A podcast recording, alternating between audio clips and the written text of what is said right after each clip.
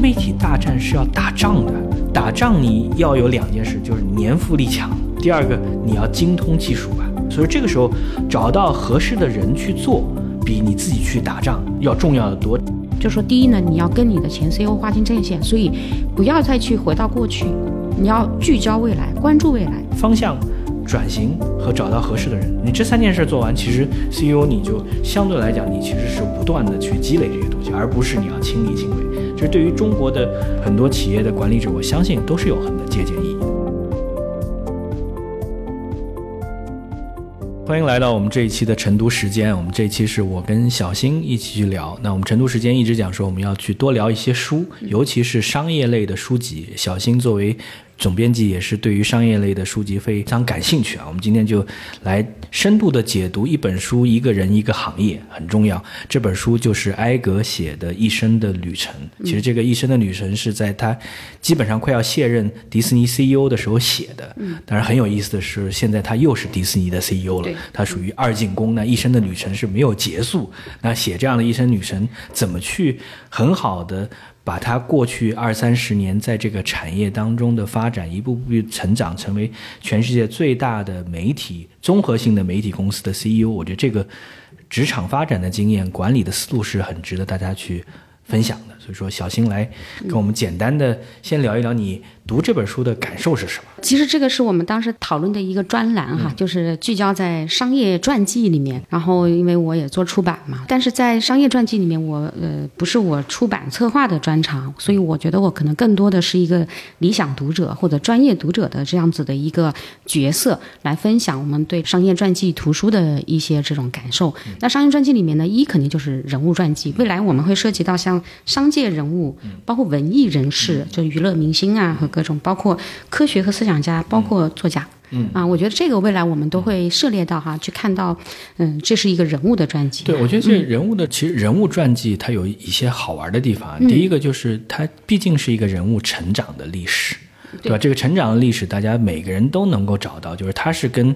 文学有相通之处的。因为每个人我们讲真实世界当中的故事，很多时候会比虚拟世界当中想象中来更精彩。第二个是我们要把这个人的成长放在一个商业场景当中去叙事。其实作为一个企业的 CEO，他自然有很多的发展的过程。但是其实你刚才讲的，无论是作家、是科学家或者其他人，他们仍然是在这跟这个社会、跟大的环境的发展过程当中的互动。会体现它的价值，对，所以说我们讲说，其实，在讲商业传记的时候，其实我们可以讲三个重要的点，就是每个人都有自己的故事，而且成功人士的故事可能更精彩。对，第二个是说，我们能看到一个你从零到一的成就的这个过程。第三个，在这个过程当中，我们又可以从一个小的产业去看大的社会的发展、经济的发展，啊，这是很有价值。对对对，就因为每个人他可能都在某个行业或者某个时间段、时代里面哈。那除了那个人物传记，未来我们还有那个，比如商业史。最后呢，就是像那个城市史。就是城市的传记，是这个我们也看到中文世界里面很多啊。以后我们会慢慢的来列这样的一个书单啊。那么各位听众朋友，如果感兴趣的话，嗯，也是可以多多关注。包括你们呃想要看哪本书什么的，也都会到留言区啊给我们留言哈。再回到这一本书，刚才说的艾格的这本书，对，其实，在西方就是大的这些企业的一些领袖吧或者领导人物，他们写这个在国外的出版是非常成熟的一个非虚构的出版。你看啊，我们看这个书，呃。首先呢，它自述啊；第二呢，它是会有一个写手的哈，就是呃会班子。呀，有个班子或者是某一个人，这个往往呢是出版社或者厉害的策划人给他找的，然后会跟随着他，一个是会不断的问他，收集资料，然后会有点像记者采访一样，最后是以他的自述的口吻给他写出来。我们看到这本书也是啊，当然我看这个书的时候，一打开看序，就觉得他的策划团队非常厉害的，故事性很强。当然，艾格本身自己就是一个你想全球现代娱乐。巨头本身就应该是一个很会讲故事的人。所以呢，这个书就我觉得是非常好看的哈。如果我们看目录啊，我还是要把书。你这是完全做书人的对我我还是去 看。是呃，因为这样呢，就可以给大家一些指引。大家如果觉得有兴趣，去看。它其实分两个部分，第一部分呢，它叫学习；第二部分叫领导。实际上呢，学习的这个七章，它其实聚焦在他学徒期。嗯，就是他初入职场，嗯，然后到这个哪以哪个为主呢？就是他最最开始在 ABC 那个电视网做体育台，嗯，然后又到 ABC 的这个就是大都会收购他之后，ABC 的那个娱乐总裁、娱乐部就负责那黄金档的电视剧啊什么的，最后呢就到了这个迪士尼。第二部分呢叫领导，领导呢实际上就是在他当了迪士尼的 CEO 之后，也是很传奇，而且聚焦他的就是三大，他自己觉得这个他的 milestone，他的成就的点，对三大并购案，也是使得二十一世纪之后迪士尼完全呈现了一个全新的巨头，就是呃皮克斯、漫威、星球大战，一直到他最后快卸任之前的就是进驻流媒体以及收购福克斯这样的一个故事，大概就是呃分这两个部分。然后我说我看。这个书啊，虽然是自述，就基本上把他的一个经历讲了哈，但是呢，我其实看它可以叫两本书啊，一本呢，我从里面看商战，嗯，哇，这个里面看商战很精彩啊，大家可以去看的。它里面的呃，一个呢就是他目睹。整个的就是传媒，还有各个就是媒体行业的一些这种呃商战争斗，还有就是他自己亲历的。其实就是我们讲，就是就跟这个我们最近的这个美剧第四季的继承 Succession 一样，嗯，就任何的一个大公司的 CEO，其实你做的久了，继承都是一个最重要的问题。也就是说，他的前任在。交不交班，什么时候交班的过程，其实跟他有很多的先有许诺，后有没有办法兑现，有很多的这个冲突。他跟他的继任者也是一样的，他亲自选的继任者，对吧？然后把他扶上马，结果不到两年又把他拉下马，一个星期干掉，对吧？这个也是很这些这些其实都是，尤其在西方语境去看管理者。Ego 是变的，就你每个人的，你说 ego 是什么？怎么定义？就是他的野心、他的雄心、他的自尊心怎么样？但是很容易膨胀，膨胀到一种程度过度了，其实对个人、对企业也都是有挑战的。我回到你刚才讲的，我觉得特别有意思，就是。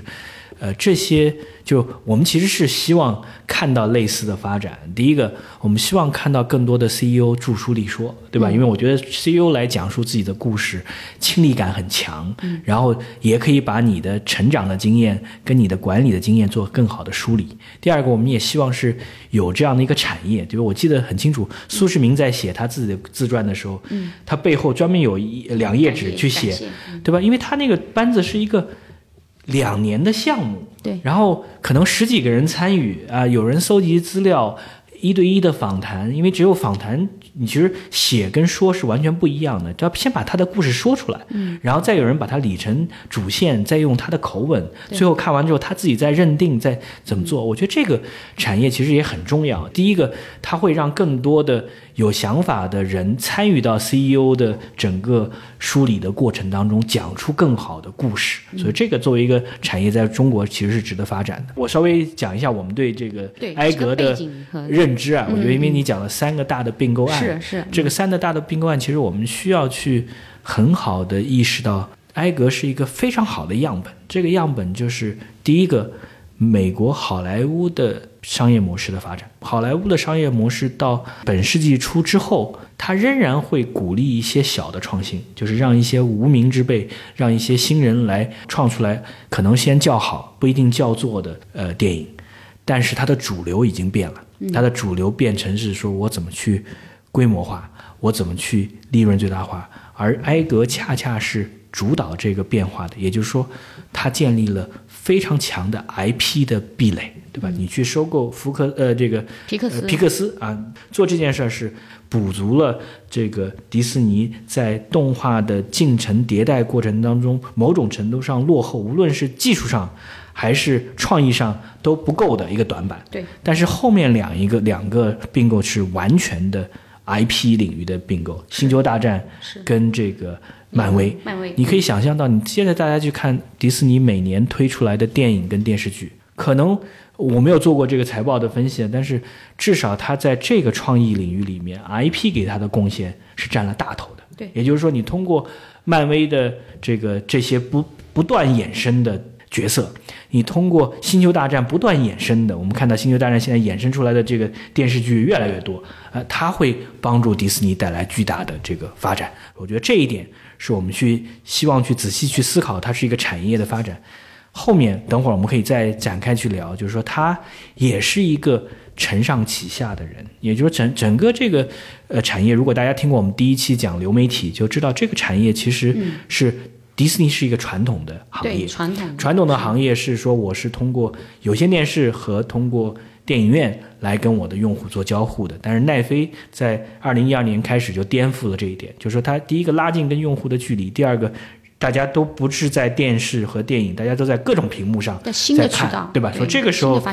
你你到底什么时候花多大精力去拥抱新的技术？对，而新的技术的产生对你原有的技术带来巨大的挑战，带来商业大幅下滑的时候，你怎么办？但是他现在也就是重新回到 CEO 的岗位上，又面临新的挑战。但是我想还是交给小新啊，你来谈一谈你对就是前半部、后半部到底有一些什么样的好玩的观察？对，讲我要分享的几个点之前，就跟刚才你讲的那几个点有一个呼应吧，就特别有意思。就是实际上他在二零零四年第一次跟董事会谈话，就是说他要表达我是可以当这个 CEO 哈。然后他当时呢，就是特别有意思，他那个很抓狂，他觉得他压力已经非常非常大了，然后就突然间有个人出现在他办公室，就是那个其实是制作那种竞选战略的一个非常牛的人哈，制定战略，就说第一呢，你要跟你的前 CEO 划清战线，所以不要再去回到过去，你要聚焦未来，关注未来。那么未来你认为迪士尼要做哪三件优先事项？嗯所以他当时啊写了很多，他说不行不行，这个都不是，继续写，他最后写了三个。我们看那个三个是什么？第一个就是要把绝大多数的时间投入到打造高质量的品牌内容，这是第一，内容永远第一。内容永远是最先的，对。第二，最大限度拥抱科技，利用科技为打造高质量产品创造条件。刚才我说的二零一，四年已经涌现出来新的科技的机会。对，科技流媒体。第三，成为一个真正意义上的全球企业。嗯，所以在反观到目前，包括迪士尼，它所有的事情做的全部都在这三件事情上。啊，所以刚才回到，首先它所有的并购，以及并购之后它的流媒体的这个创新啊，包括它全球的这些乐的它的全球最园和授权。主要是乐园，乐园这个是它跟其他的地方不太一样。对对对，尤其补充就是上海的这个乐园，就是他亲自参与，而且花了非常多的时间。呃，他这本书的一开篇的序言，其实就是为中国读者嘛，他就写了一个冲突性非常强的一个故事，就是呃上海的园区要开园了，然后他就正在准备啊，有很多很多安排的要跟中国的官员啊，就要来做这种仪式。同时呢，他就收到了在美国的最大的乐园里面的接连的两件，就是一个是一个是枪伤的事情，还有一个就鳄鱼伤人事件。所以他怎么在这边处理，对他来讲是非常紧急的一个危机处理的事情。所以，所以很也很有意思，也是很所以说，这个从这个角度来，来讲，就是其实也告诉你，CEO 的角色是什么。CEO 角色很大程度上，你他也是叫做 Chief Diplomat，对吧？就是你是首席的外交官，因为你很多公关、危机公关你要处理，然后你去开源、开一个新的，在一个新的国度开一个新的赛道，这也是完全需要你去把握的。你刚才讲的那，突然让我想起来，嗯这个最新的这一集的 Succession 里面特别提到的就是。当老王突然去世了，然后三个儿子一起去，呃，两个儿子一个女儿一起去想着怎么接班的时候，然后底下的 PR 人就会跟他讲说，我会给你两个策略，对吧？两个策略就是跟跟前任怎么去切割的。嗯，第一个，你就说。在过去这三年一直参与到父亲的安排当中，所以说我们接班是很自然的。嗯，另外一个是说我们跟父亲完全不一样，因为我们有外部视角，所以说我们会有很大的改变。所以说，其实你刚才讲的都是一样，就是说是。一个新人去接，尤其是一个在位很久，因为他前任也在位很久，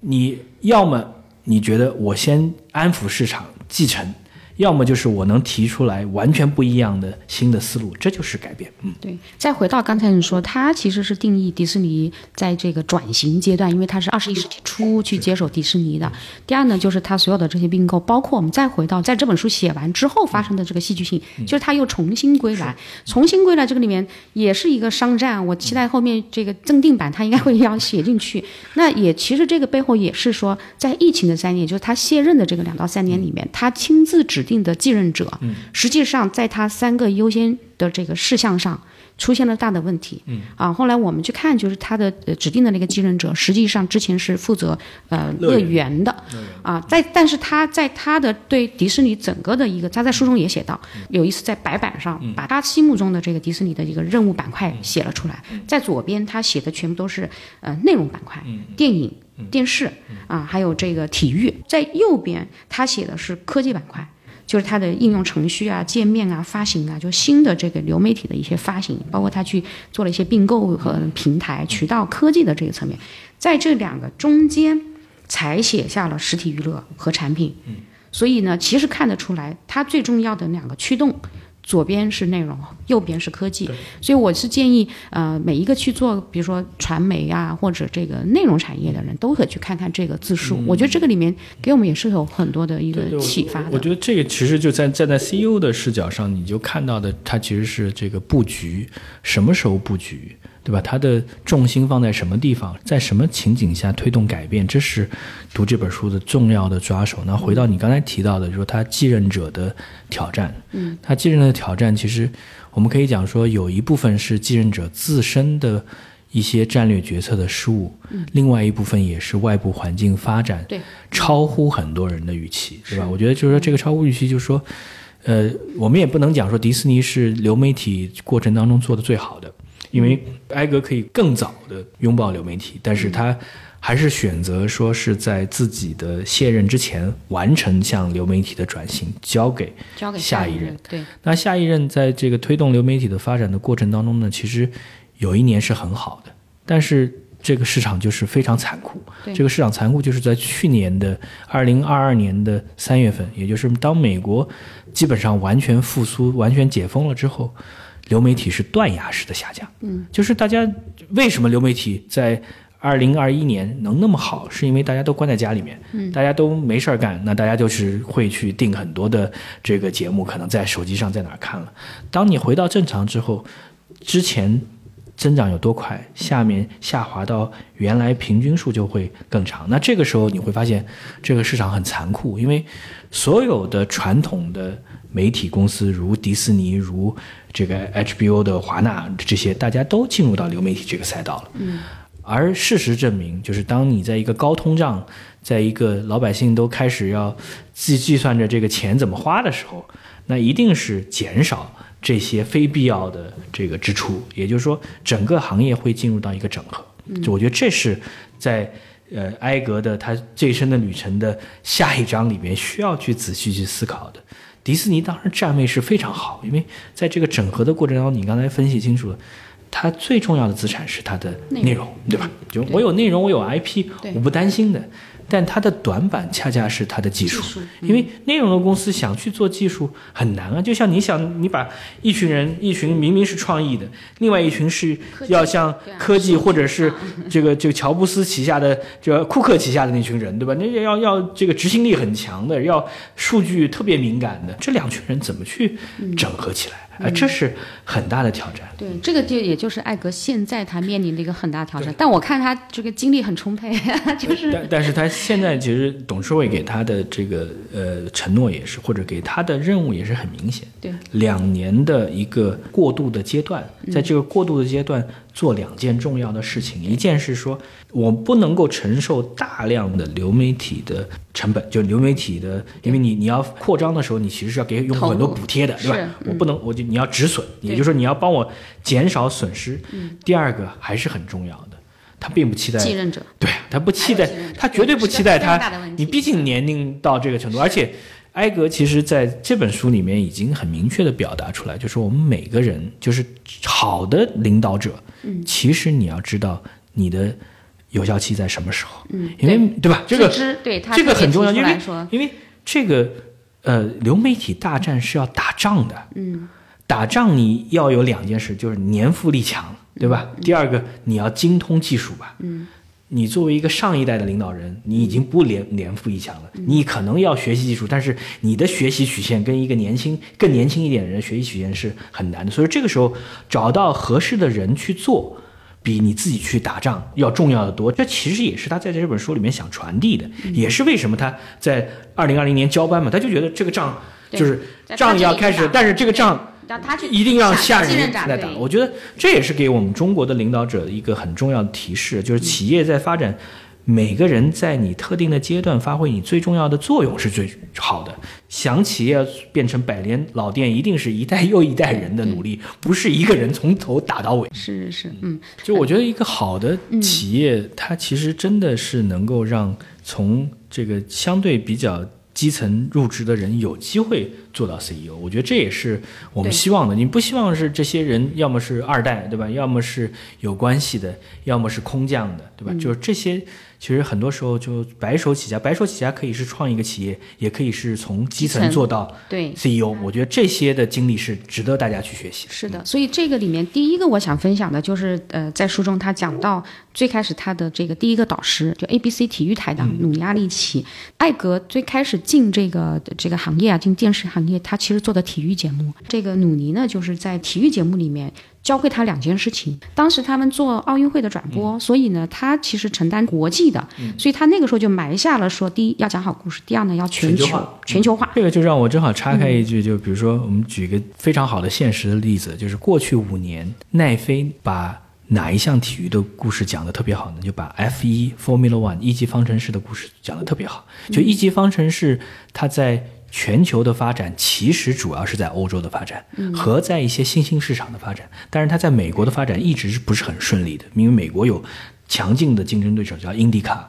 但是奈飞在过去五年，我其实我已经不再是一个 F 一的这个资深，就是天天追每每周每周的比赛，但是我每年会看一季的纪录片吧。嗯，但是它纪录片里面其实很少去讲具体的比赛是什么，对，讲很多的是讲。背后的勾心斗角，就是就是车手跟车手之间怎么勾心斗角，然后车队跟车队之间，某种程度上，他把 F 一变成一个真人秀，一下子打开市场，就是让很多原来对对赛车根本不感兴趣的人关注赛车了。这就是传播的力量。所以说，他们我相信都都是读了，就是或者有这样的 有这样的这个领导人在背后告诉你，你你不要被这个转播的内容所限制。抓住人性最关键的点就是讲故事，对，就是有戏剧冲突，戏剧冲突，故事性，对对对。啊，还有一个呢，我觉得也是非常有意思的，就是艾格在整本书里面，你看他制定的三大的原则，首先是说内容，嗯，他说永远我们迪士尼都是一个内容为主的公司。然后第二呢，他就在这个过程里面，他都在强调对内容创作人员、创意人员的尊重，嗯，啊，包括他去那个啊三大并购案。啊，从皮克斯的并购开始。都是充满着对内容的，就是产生这些大 IP 内容团队的足够尊重啊，所以它里面有一个故事，也是我觉得跟商业管理里面很很很有这个借鉴意义的，就是他提到呢，呃，当时他就是被并到迪士尼里面，他在 ABC 啊被并到迪士尼里面去呢，发现迪士尼内部是有一个在二十世纪的八十年代，这个就是上一任的 CEO 迈克尔跟他的副手，后来副手是突然死亡嘛，就导致嗯前面那个迈克尔在很长时间没有副手。的情况下，独自的这个扛着，就他们当时呢是设立了一个集团的战规部，叫战略规划部吧。那么帮助他们挖掘和分析新的这个商机啊。然后后来呢，就是在他没有副手的这个就是呃支持之下啊，他就一直是仰仗这个战规部。这个战规部呢六十几个人，然后都是精英。就是非常厉害的，而且呢，都是这个呃，所有的这些重要的决策，除了创意决策是由迈克尔自己决定，所有的投资和各种重要决策都是他们从分析报告和数据分析里面来提出来的。当时呢，他作为下属被并过来的一个公司，呃，他里面写到，就是他做了一个决定，所以这个下面他的下属说，哎，这个很好，他说可以做，因为是创意才。结果就集团的那个战头部就跟他战规部就跟他打电话说你怎么能做这个决定？他说哎，就这个我我可以做啊。他说在迪士尼不是这样的，然后他立马就发现这个里面非常大的一个问题，就是一个完全就是中央决定的，而且呢虽然说很好，啊，当然也也很厉害，也都是精英，但是他们不是一线的这个创意和管理者。然后呢，他们的很多的，他说，如果这样的重大决策都是由这个战规部来决定的话，下面分管的就每一个他都会觉得你你的决定我不是我的决定，不是我的决定。他认为这个对下面的内容创意或者内容高管是一个非常大的一个损害。然后他有一个做法特别有意思，后来他当了 CEO 之后，他用了一个巧妙法，后来他解散了，就是缩小了这个战规部哈。就有一次他就就是非常直接的，就是那个就是战规部提出一个说，我们提取一个信项要讨论讨论这个香港迪士尼乐园的票价。然后他说这是谁提出来？他说战规部这个很厉害的一个高管提出来的。他说我们为什么要讨论这个？他说当然要讨论这个很重要。然后他就说，他说这个是应该就是管这个乐园的人他自己决定。如果连票价他都不能决定，我怎么能让他把这个管好呢？所以我觉得这个里面啊，包括他解决这个问题的一个，呃，从他自己作为下面的内容公司的一个高管，到他到了 CEO 这阶阶段，然后思考，然后他也觉得，尤其是在进入二十一世纪之后。这种中央决策、中央的这种讨论的决策是会很慢，而且会很保守啊，所以他就把这个全部打掉。我觉得这这些其实就是读这样的商业传记非常重要的学到的东西。这个学到东西就是在外部环境变化特别快，而组织变得越来越大的时候，对吧？这这这就是迪士尼所存在。你通过并购变得越来越大，然后外部环境变得越来越快，然后你的中心跟边缘之间的沟通跟交流就会变得越来越难。嗯，对吧？因为你如果大家都花在交流的这个时间，而不是去做因地制宜的决策，就会有很大的。所以说，它其实都是在，就是大家是一个反复嘛。就是你在中央集权的好处是效率高嘛，就是这个效率是我在总部的效率高，对吧？但是你会对分支机构不同产业的千差万别的这个点没有清晰的认知。那在这个过程当中，我是不是要更多的授权？更多的让一线的员工做决策，让至少让一线的员工参与决策，我觉得这都是这个所有做大企业的领导的人需要去思考的。但是你又不希望去走到另外一个极端，另外一个极端就是各自为政。另外一个极端就是你中央总部除了可能最后汇报之外，你其实很难有影响力。就在这个过程当中，怎么去找到一个度？尤其是在我相信，在他现就是这个经历了二十年的 CEO 的生涯之后，他也非常清晰地意识到 CEO 到底是做一个什么样的角色。其实新 CEO 的角色三样东西吧，就第一个他讲帮助企业发展的方向定战略，对吧？战略这个就是方向一定你对，具体打仗的人是底下的人。第二个是非常明确的要推动转型，对吧？你从一个传统的企业到一个流媒体的企业，这是巨大的转型。这个转型就是你之前没有这个基因，你一定要强加上这个基因。第三个是人，对吧？我觉得这个是在这个书里面也能提到，就是方向。转型和找到合适的人，你这三件事做完，其实 CEO 你就相对来讲，你其实是不断的去积累这些东西，而不是你要亲力亲为。这对于中国的很多企业的管理者，我相信都是有很的借鉴意义的。嗯，对，包括它里面讲那个 Michael 的微观管理，它是有点微词的。对对对，所以我觉得那个这一点上，这里面可以学到很多啊。最后我其实在分享，就是他那个还有一个就是案例啊，就是这个里面，就当时他在所有的并购案全部完成之后啊，包括。呃，他就开始说，那好，OK，现在我们内容基本上这一仗打完了，码好了哈，马上就要改的就是技术和渠道啊，就是渠道，因为流媒体其实本身就渠道，他把我们自己好的内容直接。放在渠道上推到读者啊，听消费者身上，消费者对直接得到反馈。对，在这么一个就是这么大的一个呃集团去做这种创新，你看他面临一个非常大的一个问题，就是他推的这个创新实际上是呃在某种程度上是会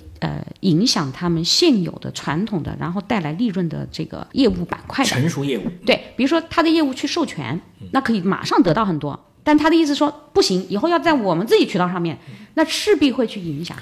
然后在这个情况下，你看他怎么去做这个创新？我觉得这个也对我们非常多的这个有创有有借鉴意义啊。我们很多现在大公司，尤其国内，我们也是要做创新，但是这个创新往往发现。嗯，就是一把手觉得创新要啊，下面也觉得要，但最后呢，就是推不动。那么看看他怎么做啊？这个里面有一个案例。那么第一呢，他就是向董事会提出这个，董事会非常认可，就让他推进。第二呢，他就是他推进呢，就是要呃公布两款流媒体的一个并购以及推进嘛。完了之后呢，实际上他就把第一，他就要所有的高管都参与他的创新。嗯，就是这个创新不是创新部门去创新。他就从这个集团的层面，把所有的高管各个内容，包括传统的，全部过来告诉他，这是对，这是集团的一个大的倒推平台，这是我们所有人的任务。那所有的任务呢，他可以强压和要求嘛？但是他太聪明，我看到这一点，我觉得哇，他真的是很厉害。就是他先点燃每个人前进的动力，然后说我们今天要打这一仗，这一仗对我们来讲是生死之战。完了之后呢，这一仗去打，大家来。或多或少可能就会每个人都会有点损伤的，大家做好这个准备。然后呢，就是说他为了让大家全部参与进来，不光光是说我要求你们参与进来，他打造了一个全新的奖励机制。嗯。然后让大家觉得我在这个里面的参与是有回报的，所以他就呃在整个的公司的董事会的这个薪酬委员会向他解释我为什么要这么做，基本上就是说根据各位高管对新业务的贡献度来决定薪酬，而不是简单的根据收益。啊，我觉得这个非常的呃这个这个聪明，然后呢就是整体就做了一个非常呃激励性的这样的一个薪酬，是确保第一所有的人都参与创新，愿意要有合力嘛。对，要有合力，而且这个合力是实实在在的。对，我我在我在这里就插一句话，正好在推荐另外一本书，就有一本书叫做《战略七力》。那这本书里面就特别提提到一个叫反定位的策略。反定位策略的什么呢？就是其实这就是迪士尼早期会面临的挑战，就是你面对奈飞的流媒体的挑战，你怎么办？因为你刚才讲，就是说。其实迪士尼持续为奈飞提供迪士尼的授权内容，嗯，它能获得直接的收益。对，这个收益不是少数，可能一年几亿、几十亿的收益，对吧？短期的收入很高。但如果说他决定说啊，对不起，我跟奈飞终止我们的合作，那你每年的。额外的几十亿的收入没有了，你还要投不是几十亿，可能上百亿的钱在奈自己的平台，你要烧钱，对对对，而且烧钱你能做到跟奈飞一样好吗？你不知道，对吧？我觉得这个时候呢，在很多的传统的企业来讲，就变成一个两难，对，就是说，第一个，你现有的收入可能要下降；第二个，你新投入的产品又是有很高的风险，嗯，那如果这个 CEO 没有足够多的魄力的话，他一定会说。反正这个，如果是尤其是我快要退休了，我根本不去管的。我的收入不断的增长，挺好的。至于到哪一天，对，人家成熟了，我断崖式的下跌，那是洪水滔天，是下一任的事儿，对吧？是，我觉得这是非常重要。就是这个时候就打破，为什么它叫反定位？反定位就是当挑战者给出来的这个选择，对于在位者来讲，你学他，你是要这个马上亏钱；你不学他。你未来肯定要亏钱，对，在这个时候，战略这个这个在位者就是迪士尼，在当时是算是他在相对于奈飞是在位者，你就是两难很难嘛。嗯，你只有有特别大的魄力的人才说，我们一定得学，不管这个成本是一定要付的。那与其现这个未来付，我不如现在付。那我给后人，给我的继任者，给他一个更好的发射的平台。我觉得这是好的领导者真正。贯彻长期主义的领导者的一个重要的点，就他不是为他个人在做什么，他是可能为这个企业和某种他认为的价值观在做你希望这个企业是百年老店啊，你不希望说这个企业啊，你在你的任下还可以，但是你到下一任，因为你在这个关键时间点没有做出重要的决策，走下坡路。对，是，所以我觉得这个也对中国现在的很多的大企业，包括我觉得，尤其是从。大的这个企业家来讲，去做这种百年的这个长期主义这样的一些定位和方向还是很重要的啊。最后我就分享哈，因为这本书呢，实际上它还还有一个编排上蛮有意思的。最后把啊有一个附录啊，就把它前面书里面其实关于领导力的一些金句吧，还有一些这个感想都有。这个是看完书之后，大家可以拿着这个领导手册，其实不管是职场的，还是我们开始做管理岗位的，其实都可以看一看。然后最后我想用。嗯，他在书里面其实有两段话吧，我觉得是很有代表性的，来结束我们今天这个分享哈。他说：“我每一天都在思考科技在如何重新定义我们创造、传播以及体验内容的方式，也在深思我们如何既适应当代观众，又能忠于一家有着近百年历史的品牌。”啊，我觉得这个是他在为或者他自己的这个工作历史跟传承，这都很重要。嗯，对这个迪士尼的一个一个另外一个作为一个啊行传媒吧或者媒体的这个传媒呃娱乐界的这样一个人，他说从踏入职场的第一天起，我就一直置身于传媒和娱乐行业之中。但对是我但但对我而言，本书中的理念。嗯，包就是它的用途包罗万象，也就是说，它一直秉承着的这些理念有哪些呢？鼓励冒险和培养创造力，搭建彼此信赖的文化环境，推动自身深刻而持久的好奇心，并激发周围人的好奇，